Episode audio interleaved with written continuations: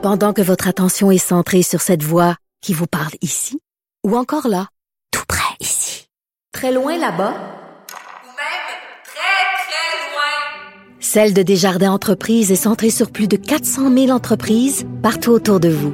Depuis plus de 120 ans, nos équipes dédiées accompagnent les entrepreneurs d'ici à chaque étape pour qu'ils puissent rester centrés sur ce qui compte, la croissance de leur entreprise.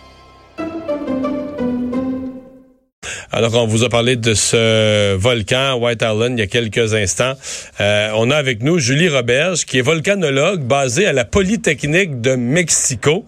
Bonjour, Madame Roberge. Bonjour. Vous la connaissiez, cette île White Island? Oui, je ne l'ai jamais visité. En fait, euh, je, je suis supposée y aller euh, en 2021. OK. Euh, oui, je la connais bien.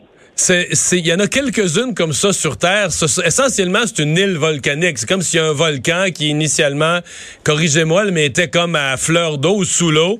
Puis à force de sortir la lave, à un moment donné, ça fait une île au-dessus de l'eau, mais c'est une île essentiellement volcanique. Oui, oui, c'est en plein ça. OK. Euh, parlez-nous de ce phénomène-là et de ce qui est arrivé là, à ces touristes qui allaient la, la visiter, qui ont été pris par surprise. Oui, c'est ben, c'est ce qui peut. Il faut, toujours garder en tête que quand on visite un volcan actif, ben c'est un volcan actif et que les volcanologues, jusqu'à date, on ne peut pas prédire une éruption. Donc, euh, c'est rare que des surprises comme ça arrivent, mais ça l'arrive. Et euh, faut dire que White Island, c'est une euh, White Island, c'est une île qui est privée ici, hein. Donc, euh, même si le volcan est très bien surveillé, euh, ils sont, comme c'est une île privée, ils sont pas obligés d'écouter les recommandations que les volcanologues font.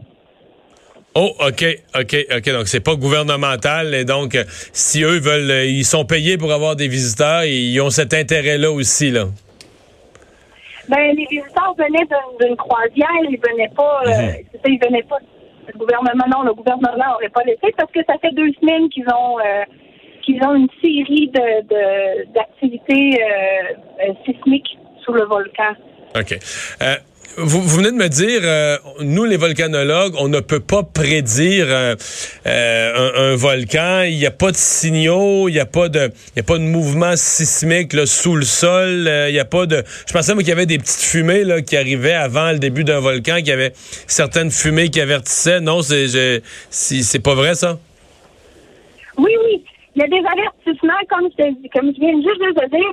Euh, à White Island, ça fait deux semaines qu'on a des, des, des, vraiment des, des vagues de tremblements de terre reliées au volcan. Euh, donc, des vagues de, de signaux sismiques. Euh, ça, c'est en général, c'est relié euh, au mouvement du magma en dessous du volcan. Donc, ça, c'est des signes qui nous disent, bon, il, y a- il- il se passe quelque chose. La fumée, comme tu dis, c'est ça aussi. Euh, c'est des signes. Euh, La quantité de gaz qui va être, qui va être émis va changer quand le magma s'approche de la surface. Mais du jour au lendemain, ça peut tout arrêter puis le, volcan retombe tranquille. Comme du jour au lendemain, il peut se passer ce qui s'est passé à White Island. OK. La lave, euh, de, la façon dont les gens ont- été coincés, la rapidité, l'arrivée de la lave, on dit même ceux qui ont survécu, qui ont pu se sauver, ont des brûlures. euh, euh, sous quelle forme? On peut penser que ça leur est arrivé? Parce que là, nous, sur les images, on voit la, on voit la fumée, on voit la colonne, l'immense colonne de fumée grise. Mais pour quelqu'un qui marche au sol, qu'est-ce qui lui arrive?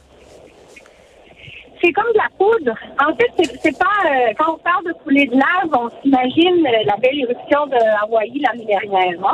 Mais c'est le, le volcan de White Island, c'est, pas ce type de volcan-là.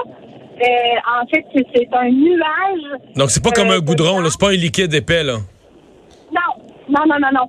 C'est un nuage de gaz très chaud, à autour de 900 degrés Celsius, euh, qui transporte euh, de, de la roche, de la roche de, de- de toutes les grosseurs, et puis euh, et beaucoup, beaucoup de cendres.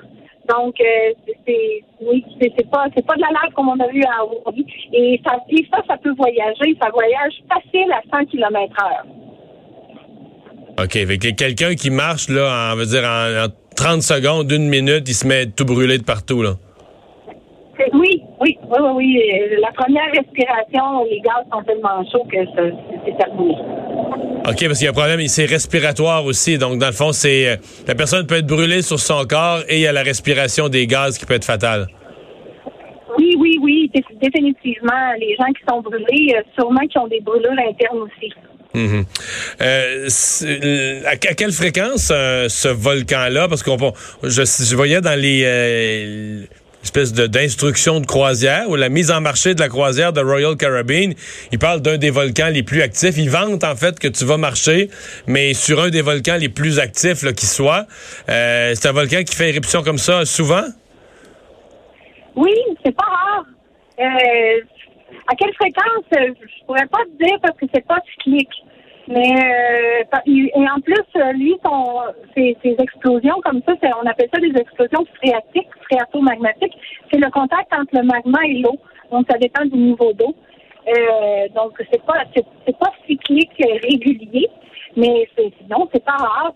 Un des plus actifs au monde, ben, le plus actif au monde, c'est Hawaï contredit. Mais oui, c'est un, c'est un volcan actif qui peut faire ce qu'il a fait euh, hier. Il peut le faire à, à n'importe quel moment. Il y a combien de. Vous qui êtes spécialiste, il y a combien de volcans actifs dans le monde? Bon, euh, là, on a ça euh, dans le coin de la Nouvelle-Zélande, Hawaï, on connaît, euh, Mexique, l'Islande, il y en a de temps en temps. Il y a combien de zones comme ça où il y a des volcans vraiment actifs? À travers le monde, ils sont en il y a, il y a à peu près 500 volcans actifs. Ah oui, tant que ça. En éruption, en, oui, en éruption en ce moment, ils sont, je dirais, entre une vingtaine et une cinquantaine. Oui. Ah, ok, c'est quand même, c'est quand même beaucoup. Vous, euh, qu'est-ce qui vous a amené? Parce que euh, votre nom c'est Julie Roberge, là, puis vous avez un accent québécois, fait qu'on peut penser que vous êtes pas né au, au Mexique. Est-ce que ce sont les volcans mexicains qui vous ont amené à, à la Polytechnique là-bas comme volcanologue? Oui, ben, oui, donc, je suis une petite fille de Nicolette au Québec. Et euh, moi, c'est les volcans, c'est les, les tremblements de terre, c'était quelque chose que mon père aimait beaucoup. Donc, depuis que je suis toute petite, que je suivais ça. Et finalement, euh, j'ai fait mes études euh, en géologie. Je me suis spécialisée en volcanologie. Et je suis venue faire mon post-doctorat au Mexique sur le fameux Popocatépetl. Et je suis restée ici. Bon, vous surveillez le Popocatépetl. Oui, je fais partie de l'équipe qui surveille euh, le Popocatépetl. Ben, merci beaucoup d'avoir pris le temps de nous parler. Ça me fait plaisir. Au revoir. Julie Roberge, volcanologue. Bon. C'est certain que c'est un nuage de gaz euh, de cendres brûlantes qui arrive à 5 Tu sais, km je savais- j'avais pas réalisé ça, mais ça fit avec ce qu'on voit dans les images. Par exemple, ça a l'air sec. Tu sais, par rapport à ce qu'on a déjà vu dans d'autres volcans, où tu as l'impression que ça coule comme une lave, un, un liquide lourd. là.